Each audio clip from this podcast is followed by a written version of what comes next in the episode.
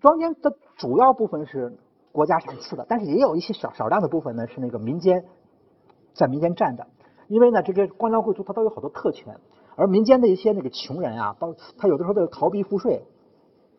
他就把自己的土地呢愿意献给这些贵族，挂在他名下，这样他就可以少去很多的麻烦和干扰，他宁愿受这个官僚贵族的剥削。他不愿意受这政府的一会儿来就是是什么徭役这些东西来困扰，所以呢，就会有些人把土地献给这些贵族，也成为庄田的一部分。呃，这个呢，当然政府是禁止的，呃，但是也不能完全禁止。反正就是庄田这部分的土地呢，性质很复杂，主要的是赏赐的，这些应该是国有的，但是也包括他说民间占的一些土地。这些土地呢，那么当然在在明朝，那就是原则上就是说你是不能卖的，你得这是国家所有。但是后来呢，实际上偷偷偷卖一些呢，政府也不是特别，恐怕也不能管那么严。到了清朝，这些土地呢就变了。为什么呢？因为这些土地占有者呢，都是明朝的那些达官贵人、的贵族、宦官、什么什么什么藩王，这些人啊，到到清朝基本上都给打倒了，死的死，跑的跑，就是好多人都不在了。不在以后，这些土地怎么办？这些土地呢，这些土地还主要在北方，大量的都是由一些农民在种。呃，反正就是不，反正就是相当于无主土地，现在都是归了一些，就反正都是有人在种，但是这个所有权不清楚。在这种情况下，政府提出一个原则，这是当时这这也算是清朝的一个德政啊，就是更名田，就是说，我宣布这些土地谁种就归谁，政府不收回。那么在你要说清朝政府当年如果要是那个这个这个小气一点。呃，他是他是可以宣布说这些土地当年都是明朝的庄田，而明朝庄田呢应该是政府发发发下去的，所以这算政府土地。我现在清朝来了，我应该也算我的，所以我应该这土地就算是国家的。然后呢，你们谁种那个给我按照地租呃的标准来交，这样的话你就得交的很多粮食，我就剥削你一下。他要是比较小气，他是可以这么干的。但是当时是康熙皇帝，那时候就是说，反正因为讨论还是说，一个是那样管理起来也太麻烦，也也也得有一些操作成本，大家说还是作为一个德政，就说算了。谁种归谁，就说等于是你就可以包户口，你就可以那个那就就算你的了，这叫更名田。原来呢，它这个名就是所有权，原来这个所有权不清楚，呃，那么在过去是归那个藩王使用，归那些贵族使用，归国家所有。现在的话呢，就是主人换了，就是谁种就是你的，这叫更名田。这就是明朝聪明，可以看到这部分土地呢也私有化了，所以私有化的是比较普遍的。那么最后是齐地，就前面三类土地都是明朝比较多，清朝就已经私有化了。但清朝又搞出一批新的国有土地，就是齐地。齐地主要就是八旗的那个分给八旗官兵的土地。那么这主要是在那个入关以后呢，在华北这个地方圈占的。因为当时那华北也是那个战争以后空地很多，占不少土地。但是后来呢，占着占着也反正也发生过那种侵害那种汉族呃地主农民利益的事情啊。反正他们占了不少土地，这八旗的这些官兵，呃，八旗官兵占这些土地呢，它的性质啊，就和明朝那那个庄田差不多，就是说你只有使用权，没有所有权，你是不能卖的，这是国家发给你作为一种福利发给你。但是到了清朝后期呢，也是这样，反正时间一长就管不住了，还是有卖的，还是有私下转让什么什么。到了晚清，也就糊里糊涂的就就就就就就就那个算了，呃，也就就就就和和一般的民民田没有分别了。这就是这个最后这部分的起点。反正总的来说，它的特点，你看它的道路都是一样的，它总的趋势都是一个私有化。呃，政府都是想一开始能控制的很紧，但是后来随着这个时间发展，那个官僚机构的一些什么效率啊什么的啊，各种反正就是慢慢慢的都都控控制不了那么紧了，最后就搞断了，找不着了，最后不得不承认这个私有化这样的一种一种一种趋势。这就是明明清土地的一个很有。就是说，嗯，特点呢，就是说它国有土地还挺多的，但是后来也都私有化了。嗯，这个我我要我要讲一下这个历史上追溯一下，呃，这种情况，国有土地呢，在古代很多朝代都是有很多的。什么时候国有土地最少？是宋代。宋代就是那个经济上就是比较自由一点，就是自由经济的那种，反正就是国家对这种民间的那种啊经济活动的干预啊，包括这样的，就是好像好像相对较少。但是后来元朝来了以后呢，又加上反正那种国有化又加强了，所以明朝是继承元朝的，清朝也继承了一些明朝。但总的来说的发展趋势呢，还是好像，呃，不可能永远国有化，还是在往私有化那边转变。这就是这个齐地，就是国国有土地。那么下面呢，就是说这个土地占有，这个就是那个私田，私田的话就是，其实私田倒没什么可讲的，因为这个就很简单，那就是那私人占有互相买卖，呃，买卖政府是完全承认的，但是呢，有一点就是说要那个去政府办手续交税，就是交这个地产交易税，如果不交，就那那就犯法了，那你们这个交易的钱政府可能就要没收一大部分。呃，所以整个在明清时期呢，土地买卖非常频繁。这个就就说，因为在宋以后就已经这样了，政府不管土地买卖了，啊，管你是怎么买卖。第一，你得保证买卖完以后，你看还还得给政府承担赋役。第二个是保证买卖了之后得去政府交税，交这个交易税，不交交易税是不行的。我们现在看这样一份契约，这是明清的一个清代的一个契约的实物。契约就是这样的，它会有一个很详细的说明啊，谁把土地卖给谁，这土地呢从哪儿到哪儿。原来呢要交多少赋税，这都得说清楚。然后呢，注意一下，它后面贴这么一个东西叫契尾。这个契尾就是他们呃签了协契契约以后呢，到官府办手续，交了手续费，官府给他贴撕一张纸贴在后面，表示官府承认这次交易合法。只有贴上这个契尾，这个契约才算是比较完整的，就是能就就就是那个有有有法律效力的。将来打官司，拿这个去打官司，政府是认的。你要是私下交易，偷偷的签个协议，然后呢说土地转让给谁，没有写贴这个契尾，没有去交税，将来政府是不认的，啊，就是这个土地买卖是这样的一个情况。呃，关于土地买卖，包括这些租佃、什么土地授权转移的问题呢，我们举一个例子，就是清朝后期有一个人叫李调元，这个人是个四川人，他有篇文章叫《麦田说》，《麦田说》呢，他就是讲的是四川的情况。这个文章吧，很很倒是挺有意思。他讲的，他他里面讲了很多问题，一个是土地的那种分散经营，还有土地的买卖，还有这种这种这种呃农民和佃农的那个生活的差别啊，还有什么那个民间的赋役的那种情况等等的，有好多问题。嗯，包括那种呃这个社会上的这种大家庭的分家的情况等等。但这篇文章是这样，他的一个写作的宗旨是为了教他儿子好好学习。呃，说你好，只要你好好学习，你将来考上科举，你就你就不会受这些那一些很多困扰。你要是就是一般老百姓啊，你你将来你就是有有有你就你就是有一块土地，你经营起来你也很费劲，将来说不定还得给把土地给卖了。他好像主要是讲这么一个意思，所以呢，也许有点夸张，我不不太肯定他这个是不是特别普遍。但是这个土文章还有点意思，他讲什么呢？他就讲在四川啊，有很多人把自己的土地卖掉。他他他是有土地的，他把土地卖掉，然后呢，用这笔卖卖卖土地的钱呢，用来做押金，去抵押另外一个地主的土地来，这个这个这个这个租租佃，就是明明我是一个地主，我就说就就就说我我是土地的主人，我我有一块土地，我不要了，我然后呢把土地卖了的钱拿去再做押金，再租一块土地来种，这种这是怎么考虑的？他就写这个问题，他说他有一个店。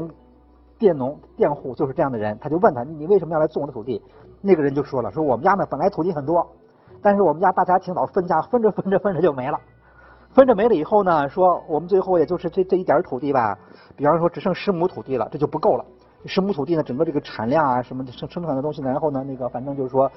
供应我们生活呢，包括要交各种赋税，因为压力很大。”而且呢，他就说，呃，国家的赋税就不说了，主要就是地方官府的这些临时性的抓差和摊派，他说这个实在是特别烦人，呃，我就这点土地根本吃不消，所以我干脆不要这土地了。不要怎么办呢？说我我把这土地卖掉以后呢，用卖土地的钱，我可以来做押金来来来来来租种土地。所以在这儿要讲一下，大家都知道这个当租佃制，当佃农也不是好当的。佃农你也得有点钱，比方说你要租一个地主土地，你要给人交押金呢，就好像现在我们租房子的时候，有时候也要也是要交押金一样，或者预付多少个月的租金，呃，就是他他会你得先掏出一笔钱来。那么在古代也这样，你租种一个地主土地，你得给他交一大笔押金，这笔押金太穷的人也拿不出来。他的土地呢，总共十亩土地，这笔十亩土地卖了以后呢，拿这个卖的钱可以押一百亩土地来种，这样他的土地就比较多了。他可以，当然这中间受的剥，这个这个他会受主人剥削很重，他就他他觉得也值，反正这个土地呢他种着，他再搞点那个什么经营副业，他觉得这样生活比原来还好。就说作为一个佃农，你受到的那个那个那个那个剥削是很重的，啊，一般是剥削率一半吧，怎么也得。但是呢，说他原来土地很少，他把土地卖了以后呢，这笔钱他可以用来抵押租种一块大土地。大土地好好，他好好种的话呢，他这个收入以后呢，哪怕交一半给主人，他还能留那一半也还是不少。而且他一旦成为佃农，他没有财产了，故朝廷的赋役、官府的各种摊派就不会来找他。这样的话，他就少了很多麻烦，所以他觉得这样非常合算。他他他讲了半天这个以后呢，这个主人说：“哎呀，有这样的好处。”他说：“那我也把我土地卖了得了，我也去自由去。”他说：“这个这个对方就说说你不用卖，因为你是官儿，你是官儿的话呢，就有很多特权保护你，你就是你你你你不会受到那些困扰和麻烦，你就把你的土地正常交赋税，官府的一些杂派摊派不会拍你头上的，你没事儿，你就不用卖了。可是呢，你必须得保证所记者须世世子孙读书有光耳。”若一日无官，诚恐异于我辈等也。说你要丢了官，你就不行了。最后呢，他就跟他儿子说：“你看看，还赶快好好学习吧。不学习的话，将来土地什么的，就是也就是说，你看他这个情况，就他整个这文章是教小孩学习的。呃，但是他也间接的反映了一些那个农村的那种土地经营的情况。这个土这个文章还有点意思，嗯。这就是土地占有。那么现刚才已经讲到这个租佃了，那么我们下下面就接着讲租佃制。租佃制就是应该说在明清时期就是比较普遍的这种剥削关系，就是土地占有肯定不平均，有的人土地特别多，多的土地怎么办呢？他都是出租的。反正就是说，你看那个佃户受的各种额外剥削特别多了，他一个是要交押金，他要押金就就是押金是将来要退给他的，那么他有的时候还为为了。保证他的租种权还要交礼金，就等于是送礼，这是不退的。要很多额东，比方说他要交东升，额外交一些什么啊，养的鸡鸭什么的，这都是白送的。呃，地主会怎么整他呢？会怎么不会预收地租？明明不到期，他非要来收。大斗大秤，收的时候搞搞搞个那种，就是在在在度量衡上作弊。斗角湖面，就给他明明是一斗是一平的，他非要给你堆得高高的，就就占这点便宜。然后那个那个送猪上门。然后那个那个就是要求你，他不来取，他要求你你得送过去，就就路费你出，啊，也对质量百般挑剔，甘源好谷的要求那个那个粮食质量高，还有什么过期压气，你如果呃不能按期交纳地租，他就要收你利息，反正他有好多办法来这个剥削你，所以这个在这样的情况下，这个佃农是比较弱势地位的，受的剥削是很重的，的确是这样。这个资料也非常多，就是说这个富人怎么剥削穷人，啊，不仅呃签了个契约。但是它实际上的剥削的那个、那个、那个程度要超出契约之外，这是非常普遍的一个现象。但是呢，那个也有另外一种情况，就过去我们讲阶级矛盾、阶级关系，专门讲这方面的这种情况，讲的很多。这个这个的确是个主流，但是也不排除有另个别情况下有另外一种情况，就是有的时候感觉到是那个佃户在欺负地主。呃，这种情况呢可能比较少，但是也有一个是在那个农民起义之后，啊，或者在大乱之后。有的地方后土地很多，但劳动力不足。在这种情况下呢，很多人虽然有土地，但是没有劳动力，他得求这个佃户。哎呀，你到我这儿来吧，给我干活。然后呢，就得呃那个给一些优惠啊什么的，送一些什么礼物啊，就是包括给呃请客吃饭呀这样的啊，就是你得求他。有这种情况，这是这种情况。还有这种情况呢，是有些地方呢，嗯，跟那个风俗有关。就有些地方的那个佃农啊比较抱团儿，他就团结起来。抗租，就是不让他那么剥削那么多，然后就是说那个虽然有契约，但是我就不交，而且这种事儿是一个人干不成的，必须得好多人联合联联合起来发呼就说最后反正说说你你我你你土地这么多啊，你收我们这个这个这个标准太高了，当年契约这定的太高了，我们需要降，反正你要不降，反正我们是不交，你看着办吧，就说我最多给你交百分之五十百分之七十。就是这样的一种集体的抗租行为，这个在后来在特别在清代也有也有不少地方有这样的资料。那么这个这个，而且是据说是如果有人呃愿意交租的，反而会受到大家的那个那个攻击群殴，就是因为这种事就是说要不交都不交，你要有有一一就是中间有两个人交了，他就把这个团结给破坏了，就是这个这个，反正就是这这这这社会都是很复杂的，什么情况都有。主流是这种主流是这种剥削。但是另外一种情况也有，这就是剥租垫制。那么总的来说呢，我们得说，就是说在在明清两朝，特别到了清朝，这种租佃制上附加的这种剥削关系和依附关系呢，在减弱。这里面有两个那个那个那个呃表现，就是一个是定额租，就是说租佃制把土地租给这个这个佃户。嗯，怎么剥削他？怎么给他收地租？就是古代就是两种方式，一个叫分成租，一个定额租。分成就是说按比例，百分之几十是百分之五十、百分之六十、百分之四十都都不一定，就是说呃这个量总数不固定，按比例，你你收的粮食多你就给我多，收的少就给我少。这种分成租呢，就要求地主就得对这个佃户管得严，就得盯着紧，因为什么呢？因为你你收多少跟我的收益是直接有关的。你要跟他偷来，你说的打的粮食少了，那我的剥削也少了，所以我肯定不能同意。但是定额租就不同，定额租的话说咱们签协议，你每年交给我多少粮食，比方说那个一担啊，还是那个那个五斗，不不管怎么着吧，就说这数字是定的，管你打多少粮食，你打的高打的低，我这份钱不能少。这样的话我就不管了，你爱怎么折腾怎么折腾，你愿意怎么经营，你愿意种什么粮食，呃随便，你愿意或者拿这个土地再转手交给别人，这我都不管。所以定额租呢会保证这个农民的自由度，佃农自由度会高很多的，因为地主可以就就就就不管他了。如果定额如果是分成住，地主就就老要来管，所以这个定额租是比较自由化的吧，就是那个。那么这个东西呢在明清就比较多，而且越来越多。第二个是永佃权。有的地方的佃农呢，他有永佃权。永佃权的意思就是说，这个土地他会永远种下去，他世代相传。主人虽然说所有权是主人的，但主人已经原则上主人不能收回了。那么这个佃农把这个土地传给子孙，或者转手再再转店给别人都可以，主人不能管。这个就是说土地所有权分离的那个比较彻底了，就是这个所有权和使用权分得很彻底。那么这哪来的永佃权呢？永佃权一般来说都是在一些那个，嗯，可能最初是一些荒地。那么这个这个土地或者说因为战乱呀，它那个好像就荒荒芜了。荒芜以后呢，地主把这个土地出租，让一个农民来种。这个农民呢，种这块土地呢，投入的工本很大，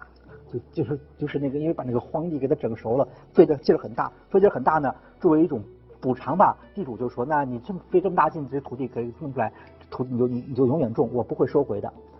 大概就是有这样一种情况吧。反正好多地方就是这种这个这个呃那个，由于他投入比较多的这种开荒，所以就可能会享有了永佃权。那么永佃权的情况之下呢，那这个农民对这个土地也是比较呃自由度是很高的，处理起来他的生产他他愿意怎么弄怎么弄，他愿意转手再出租都可以。所以它中间可能会出现好几层的剥削关系，呃，所以这两种东西呢。呃，都代表一种租佃制的自由化的趋势。那么这个这个，另外这两个东西呢，也和什么有关系呢？和那个明清的，特别到了清代的那种城市发展有关。好多地主呢，地主土地很多，但都在农村。可是现在地主呢，不愿意在农村待着，他愿意进城住，城里面住着比较舒服。如果这地主一进城啊，这土地他就管不了了，他还不能天天去盯了，不能去那个什么什么那个那个督促生产，也不能干预这农民的经营，所以他就最好他采取这种办法，定额租。管你是谁，怎么种，你反正我这份钱不能少。其次呢，愿意用电钱就也可以，反正只要保证我的收入，就是那个那个呃，这个租金你得交给我，你你你爱怎么弄我不管了。所以这两种东西在嗯在明明清后来发展比较大，这是当时自由化的一种表现了，就经济上的这种电就是佃农的那种这种自由程度提高了。